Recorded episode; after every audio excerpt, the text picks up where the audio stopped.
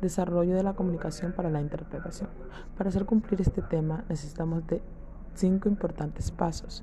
Primero, el análisis del público que consiste en comprender sus conocimientos y actividades, las cuales podemos descubrir por medio de entrevistas o encuestas.